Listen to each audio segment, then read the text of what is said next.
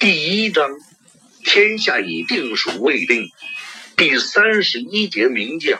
永历十三年正月初五，昆明。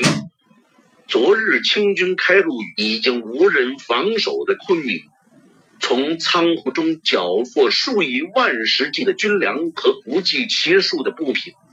半个月前，明军撤离昆明时，既没有带走，也没有焚烧储存在昆明的大量物资。现在，他们和仓库一起完好无损的落入清军手中。听说是明主下的命令，一个偏将向吴三桂报告道：“在正式报告上，清军当然不会使用‘永帝’这个称谓。”不过，在日常的言语里，他们对永历天子仍有基本的尊敬。就连派来吴三桂军中满兵满将都认为他是南朝之主。尽管是敌国，依旧身份尊贵，尊卑不可废。入城之后，吴三桂见到仓库里积蓄如山时，非常惊奇。于是立刻让人打探这到底是怎么回事。经过一番了解后，部下向他回报，明主说恐我们掠夺昆明百姓，所以留着仓库里的粮食不要动。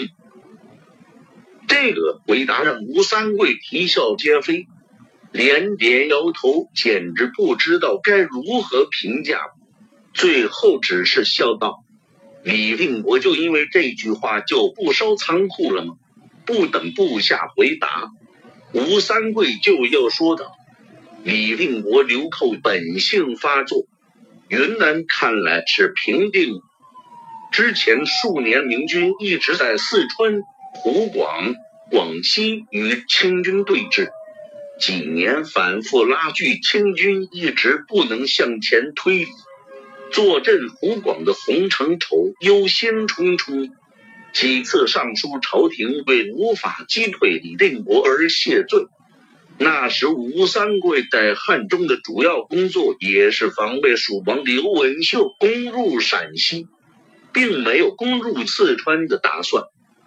但突然之间，南明就后院起火，秦王孙可望意图篡位，李定国。刘文秀救驾，秦晋蜀三王自己打成一团，最后孙可望战败逃奔清廷，将南明的虚实部署尽数相告。清军出兵以来进展之顺利，连吴三桂等将官都有点难以置信。从四川到广西，在这长达千里的战线上。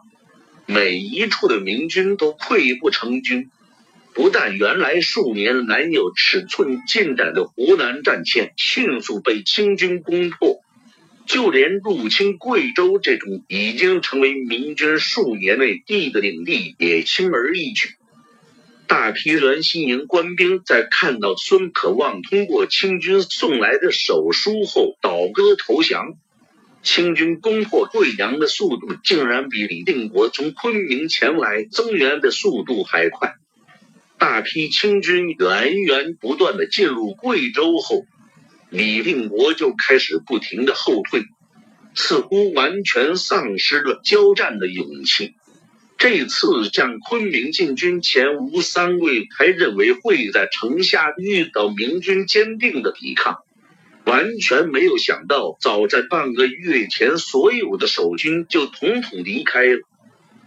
唯一可虑的是，李定国会保着民主退往四川。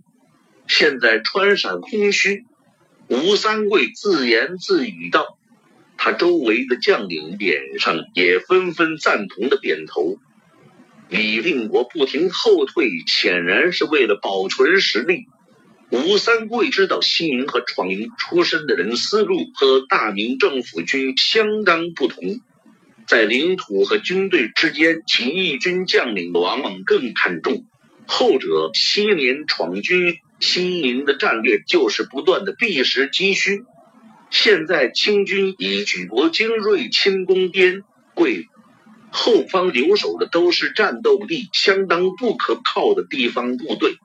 看起来李定国又要故技重施，开始大范围的流动作战。吴三桂宁可与李定国决战，也不愿意追在他后面。他知道李定国非常善于这种战术，重兵集结在一起很难追上。李定国的主力若是分兵露出破绽，又很容易被对方反咬一口。大帅不必过虑，在众人脸上纷纷露出忧虑之色时，一个武将昂然而出。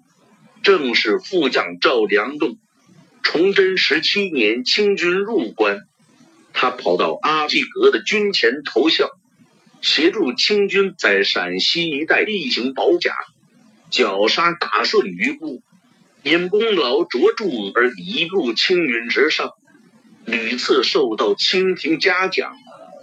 洪承畴经略湖广时，指名道姓抽调赵良栋到帐下添武。此番进攻云贵，赵良栋归吴三桂节制。他奋勇争先，多次大破明军的抵抗。此时，清廷新的嘉奖令和晋升他为总兵的命令已经在路上。在万箭的邓明也曾从周开荒的口中听到赵良栋这个名字，当时他觉得这个名字颇为耳熟。想了一会儿，想起好像是《鹿鼎记》主人公的义兄。可看到周开邦叙述赵良栋在陕西宁夏杀害顺军军属时那副咬牙切齿的模样，又感觉不像。因为邓明记得看过的小说里讲，赵良栋被贵公公从天津挖掘出来的时候，还是个不懂得溜须拍马的芝麻小官。这个只能怪邓明对清初历史一无所知。康熙年间，赵良栋确实在天津不错，但他那时已经是堂堂的左都督、天津总兵，正一品武官。三藩之乱时，赵良栋被启用后，更是为清廷屡立奇功，制止了王 X 辅臣的连胜势头。带领节节败退的清军转入战略反攻，收复陕西、抚定宁夏，两年克定四川，半个月下昆明。汉人赵良栋二十二岁投入清军，从大顺军开始一直到大周军结束，他与所有反抗清廷的汉族军队都交过手。消灭了每一支遇到他的汉族抵抗军，南征北讨，为满清朝廷镇压了全国范围内的汉人抵抗，有清初第一良将的美誉，获赠满洲一等金旗泥帕团。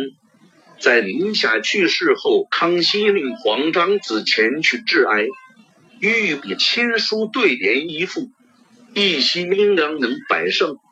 每四方略冠三军，明主非能与李自成、张献忠相比。赵良栋对吴三桂说道：“虽然李自成和张献忠用这种战术拖垮了大明，可赵良栋对此一点也不担心。大帅，请看，自从你张二贼佛诛以后，他们的党羽可还用得了这招呢？”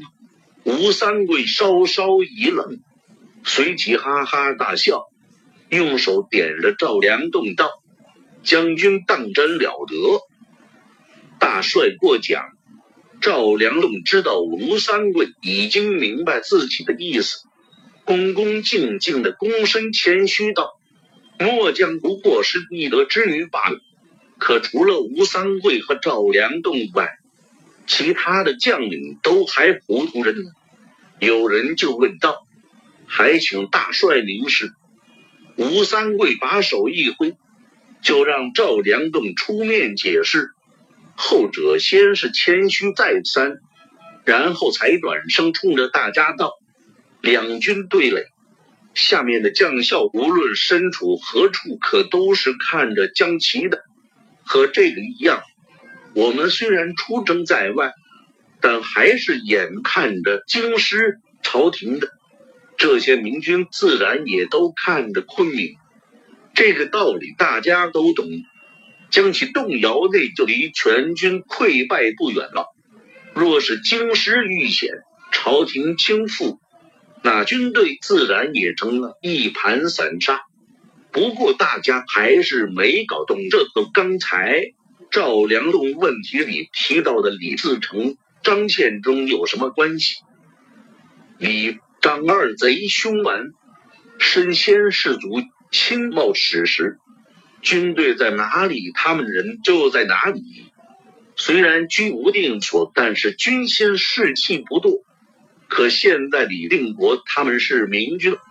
明主一听到战争就远远遁逃，就好比战阵之上，将其虽然动摇，但只要是向前去，官兵们眼睛都向前看，那自然不但不会溃败，反倒会紧紧跟上。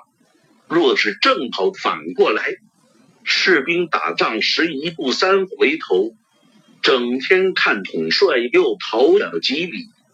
那这仗还打什么呢？听完赵良栋的这番解释，众将也都觉得他说的有理，人人脸上都露出笑容。况且以末将之见，李定国未必会去四川。赵良栋又向吴三桂说道：“将军所言极是。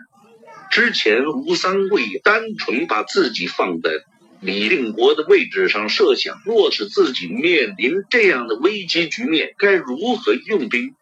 因而对战局有些担忧。可刚才被赵良栋点了一下后，老奴深算了，吴三桂哪里还能不明白？用力的本领远远无法和李自成、张献忠相比。过去官兵经年累月的追在他们身后，两人照样吃得香。睡得着。若是他们遇到眼下这种局面，肯定想也不想的朝着空虚的四川去。但是永历看到清兵从北而来，唯恐逃得不远，哪里还敢绕到清军后面去呢？既然永帝不去，那李定国就是想去也去不成。他现在是大明晋王，不是大西王子。环顾周围的将官，看到他们的脸上又多显出茫然之色。吴三桂微微摇头，心中暗叹俊杰稀少。回过头又看到挺立的赵良栋，吴三桂不禁有种英雄相惜的感觉涌上心间。怒江，李定国大营，皇上。看着从晋陵那边回来复命的使者，李定国的声音有些嘶哑，还是不肯回来吗？使者无声的点点头，接着又说道：“皇上说，一切军务殿下可便宜行事，退下吧。”李定国无奈的说道：“在贵州看到清军势大，他就有了让城别走的念头。”现在中国大半沦陷，李定国不打算和清廷打一场消耗战，因为这是根本无法消耗的过。以前每当这个时候，张献忠就会带领军队开始流动，避开集中起来的官兵主力，等他们分散的时候再寻找战机。从贵州返回云南后。李定国就说服永历朝廷放弃昆明，不但说服了天子，并且定下了经过建昌去四川的计划，连命令四川等地做好迎接天子准备的命令都已经发出。可就在离开昆明前，天子面前的近臣马吉祥等人跑来和李定国说，无论如何也不能去四川。而要去滇南，在一片人心惶惶中，李定国无可奈何的同意。而且当时他还想可以收拢一下滇南的部队，然后再设法绕开清军主力。但没想到命令一下就收不住脚，天子带着禁卫军飞也似的逃离了昆明，然后就是各路兵马。一个次一个快的逃离昆明，唯恐落在后面。出了昆明后，天子一路南奔，逃回怒江后，油钱不足，又生生逃开上百里，才停下来喘一口气。见天子如此，各路明军哪里还有战心？也是一窝蜂的逃回怒江。随后赶到的李定国招呼各路兵马集合时。众多将帅都举出保护天子的招牌，拒绝回来和李定国会师。现在别说绕过清军主力流动作战了，李定国能说服军队不继续自行南逃就不错了。殿下，李定国的老战友白文选走入他的军帐中，手中拿着几封劝降信，都是清军派人给送来的。然后被收信人上交给白文选，都是孙可望亲笔写的。现在李定国心里最恨的，恐怕就是他以前的结义兄弟孙可望。他好不容易才打出两次大胜，击杀孔有德和倪堪，打破了清军不可战胜的神话，重新鼓舞起天下人的希望。也大大提高了西营的声望，结果孙可望那个家伙居然想篡位，义兄他居然真的想立刻篡位。李定国一直不明白，看上去挺聪明，内政也搞得相当出色的义兄，怎么能愚蠢到这个地步？西营不准确的说是云南明军在湖南、广西进展。顺利很大程度上是因为地方士绅热情欢迎，为明军筹备粮草、打探消息，还帮助明军筹粮筹饷。他们是在帮明军，不是在帮西营。如果让孙可望篡了位，那领兵在外的李定国和刘文秀立刻就会被打回原形，马上从大明王师变回西贼。不要说这些心向大明的士绅对军队的帮助，你孙可望真的篡位了，那都师四川的文安之，还有川东鄂北的钱闯营、建昌、成都的川军，还有谁会听你孙可望的？更不用说福建的郑成功、浙东的张黄岩，他们已经因为拥航。庸鲁的问题和朝廷貌合神离了，对拥戴贵王的西营戒备十足。要是真篡位造反了，还想正张出一兵相助吗？哪怕是战略上的牵制，都再也不会有。所以，只有赶走孙可望、李定国和刘文秀，立刻达成了共识。就算内讧伤害元气，也在所不惜。虽然西营中下层有很多人对此不解，奇怪李定国为什么会如此忠于一个曾经反抗的朝廷，但李定国却很明白，如果自己毁了永历这面旗帜，那西营立刻就会马上成为众矢之的，好不容易形成的抗清同盟立刻就会土崩瓦解。当时李定国已经觉得义兄的愚蠢难以想象，但事实证明他还是高估了孙可望。有句话叫“靠山吃山，靠水吃水”。西宁几年前能有如此大的声势，就是在吃永历朝廷。孙可望砸了一次自己的饭碗。但他即便逃去清廷那边，他还是在吃永历朝廷的饭。若没有永历朝廷，清廷搭理你一个没兵没权的孙可望干什么？只要西营还在，永历朝廷还在，李定国知道清廷那就得优待孙可望，以便了解更多西营的情况。也为了向永历朝廷中的官员显示清廷的宽大。以后，清廷若是在战场上见到一个不熟悉的年轻西营将领，说不定都会把孙可望叫去询问一下这个人的身世背景。李定国觉得孙可望只要捧稳这个顾问工作的饭碗，都能保证下半辈子不至于挨饿。但孙可望竟然第二次砸饭碗，这次孙可望可是替清廷出了死力，给西宁故旧的劝降信那是写了一封又一封，也不知道策反了多少人给清军当细作，替他们带路。向他们出卖明军的情报，虽然恨透了这个曾经的义兄，但如果孙可望就在面前，李定国肯定会好好的问上一句：“你怎么就能蠢到这个地步呢？就算我们翻脸成仇了，可你还是在吃西营的饭吗？西营被毁了，但是还要你这个没有一兵一卒的将王干什么？”除了孙可望，李定国还需要头疼身边其他的蠢货。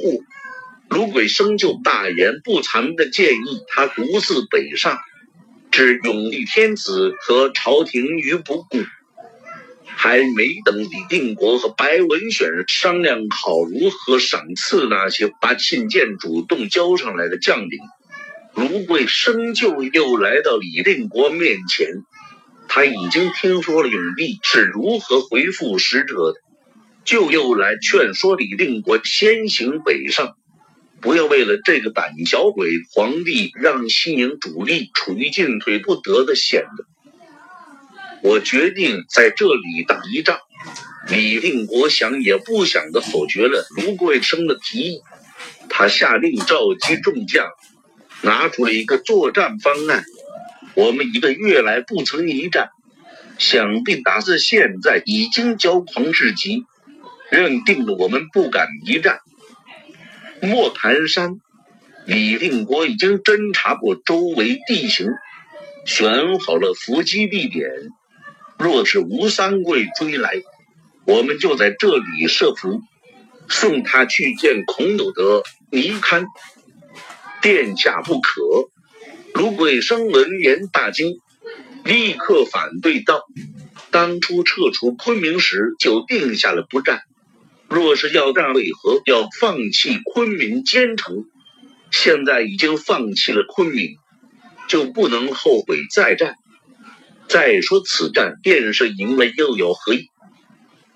若是在放弃昆明前一战胜利，还有机会保住滇中。”但现在清军正大量涌来，就算能消灭吴三桂，可他后面还有洪承畴，而明军则是打一个少一个。若是不能取胜利，更是后果不堪设想。哪怕是平手，清军可以退回昆明休养。而缺衣少食的明军，在这穷山僻壤里，连照顾伤员都是大麻烦。这是为了鼓舞士气。李定国承认反对意见不是没有道理，但只有一场胜利，才能让假破胆的皇帝回来，才能让朝廷相信西宁有保卫他的力量。只要天子回到军中，那李定国就可以开始施展战略计划。但卢桂生还是反对，认为多待一天就是多一天危险，更消耗了宝贵的军粮，甚至口出狂言说根本不要搭理懦弱的朝廷，把他拖出去打二十军棍。李定国忍无可忍的大叫一声。要是他有其他的解决办法，难道他愿意在这个地方不死不活的拖着吗？也正是因为卢桂生说的不是完全没有道理，所以他才更加生气。但无论如何，李定国都不可能抛下天子。如果没有了永历天子和朝廷，他就算能去四川，那又算什么呢？李定国都能想到班子的宣传，西贼抛弃了天子，又回来当流寇，那样不但士绅会怀疑自己，云南飞西营嫡系的军队指挥不动，恐怕连文安之川军和闯营余部都不再是友军。卫士把大声喊冤的卢桂生拖出去后，李定国定了定神，继续给部下们讲解他的伏击计划。只要这仗能够取胜，天子返回军中，李定国在心里的想着。他觉得形势还是会比义父张献忠时期强，毕竟那时士绅都是敌视自己的。现在永历天子的旗帜不但能够赢得大片的响应，而且除了吴三桂这种死心塌地的满清走狗，就是对地方上清军军队都有很大的震慑作用。要是我拥立的天子肯上阵就好了。要是能够看到天子旗飘扬在战场上，李定国忍不住幻想了一下，哪怕不敢上阵，只要布衣见敌来就远盾也行了。被打了二十军棍的卢桂生趴在床上，作为一个进士，投靠晋王府后，从来没有受过这种待遇。之前李定国对他一直很客气。还帮他取得了光禄寺卿的职务。以前他暗地里一直盼望有天晋王能够取代永历天子，也把晋王视为第一效忠对象。晋王不听忠言，必遭大败了。卢桂生在床上嚎啕一番，越想越恨，暗暗一咬牙，想着。李定国宁死也要保朝廷，我可不能陪他死。万一欠文都师的使者，快请邓明客气的把来人引到厅内，接过给他的书信，展开看起来，信中的口气非常亲热，请邓明这位宗室尽快到凤节一去，还让他赶快自行上报身世。凤节会立刻上报朝廷。见信，邓明微微皱眉，心想着自己确实需要尽快去奉节一趟，向文都师说明。